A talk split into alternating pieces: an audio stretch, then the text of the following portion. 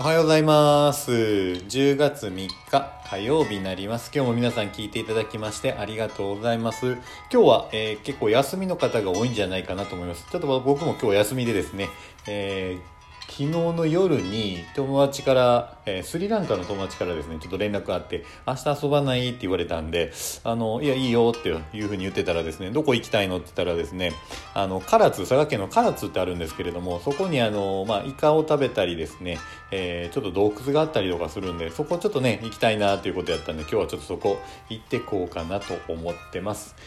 はい。じゃあ今日のお話はですね、伝統文化に触れるというところですね。えー旅行へ出かけた H さんは旅先でコーヒーカップを購入しました。デザインも形もとても気に入り大事にしていましたが食器を洗っている時に他の皿にぶつけてひびが入ってしまったのです。その出来事があってから H さんは本当に気に入っているものはずっと持ち続けていたいと考えるようになりました。さらに自分を育ててくれた今は亡き両親から受け継がれた遺品を保存したいという気持ちが深まったのです。自宅の倉庫で両親が大切にしていた器などを見つけて壊れている部分を修繕しようと考えていた時です。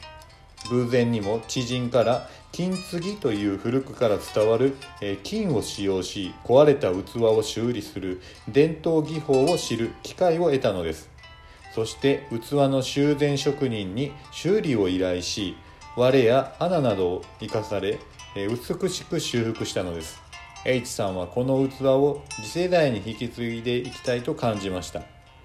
両親から受け継いだ器をあるべき姿に修復してもらった職人技に感動を覚えた H さん。伝統文化に触れることの尊さに気づくことができたのです。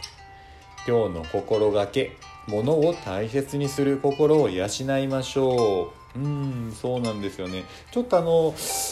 先日っていうか、まあ、あの実家に帰った時があってですねで倉庫があるんですけどその倉庫をですね、えーいろいろこう片付けをしてた時にですね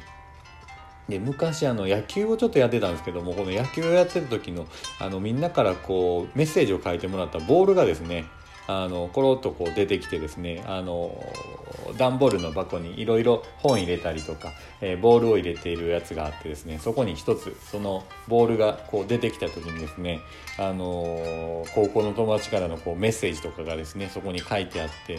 いやー懐かしいなと思ってこういうのはやっぱりねこう残しておくもんやなと思って皆さんもですねあのどっかのこう片隅にですねそういった思い出の品があったり大切にしてらっしゃるものがあると思うんですけれどもやっぱりこう大切にするものはですねしっかりこう残してあのずっとねこう死ぬまでこう残しておきたいなというのがあるのでまあねあの大切にものはしていかないといけないなと思います。うん、なんでまあねあの日々生活する中で、まあ、あのこう断捨離とかあったりするんですけれども、まあ、いらないものはこう捨ててですね本当にこう大事なものだけを、まあ、あの残していくようにしていったらいいかなと思います。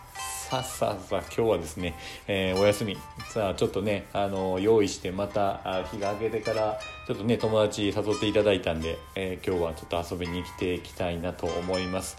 皆さんにとってですね今日もねあのいい日になりますように。じゃあねまたね。バイバイ。